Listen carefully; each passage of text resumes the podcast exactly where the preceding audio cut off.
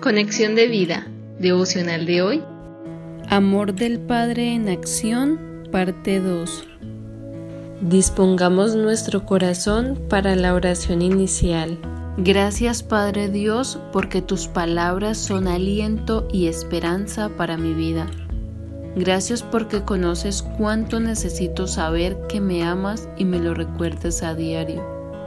Gracias porque tus palabras tienen el poder de convertirse en actos, porque me dices que me amas y lo demuestras con hechos. Gracias por tu amor que es eterno. Gracias por tu Hijo quien me salvó.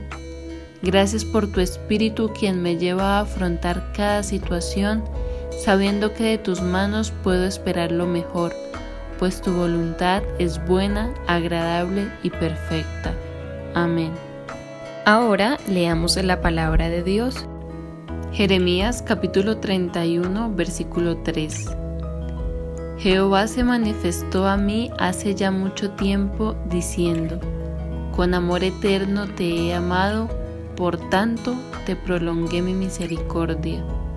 La reflexión de hoy nos dice, es impresionante pensar que Dios, al amarnos, nos ame con toda su esencia, pues al decirnos que con amor eterno nos ha amado, nos está revelando que su forma de amar involucra lo que Él es, sus propios atributos, pues Dios es eterno y es amor.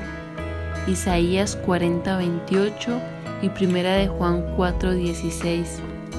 Es más, aún antes de nosotros nacer, ya Dios nos amaba tanto que había dispuesto un Salvador su propio Hijo, para que por la fe en Él pudiéramos conocerlo como Padre. También sabía que por causa de nuestro pecado era necesario prolongar su misericordia, pues si no fuera por Jesucristo no tendríamos otro destino fuera de la condenación eterna. Pero gloria al Padre por su amado Hijo, pues ahora lo que tenemos en Él es vida eterna.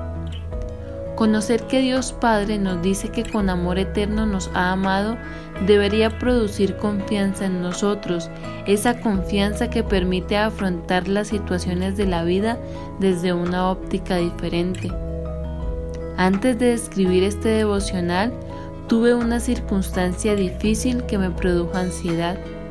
Mi esposa tuvo una complicación en su salud a medianoche y, aunque oramos, su dolor en el pecho no pasaba. Por eso en ese instante llamé al papá de mi esposa, que es farmacéuta, y a una prima que es médico. Ellos con su experiencia nos tranquilizaron.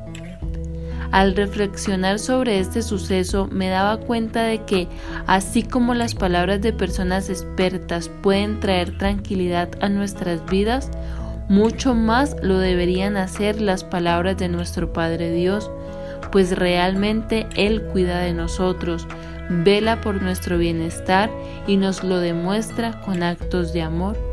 Isaías 53:5 y Jeremías 33:6. Por eso, hermanos, siempre que estemos atravesando por situaciones difíciles, recordemos el gran amor de Dios Padre puesto en acción, pues esto traerá confianza a nuestras vidas y paz a todo nuestro ser. Visítanos en www.conexiondevida.org. Descarga nuestras aplicaciones móviles y síguenos en nuestras redes sociales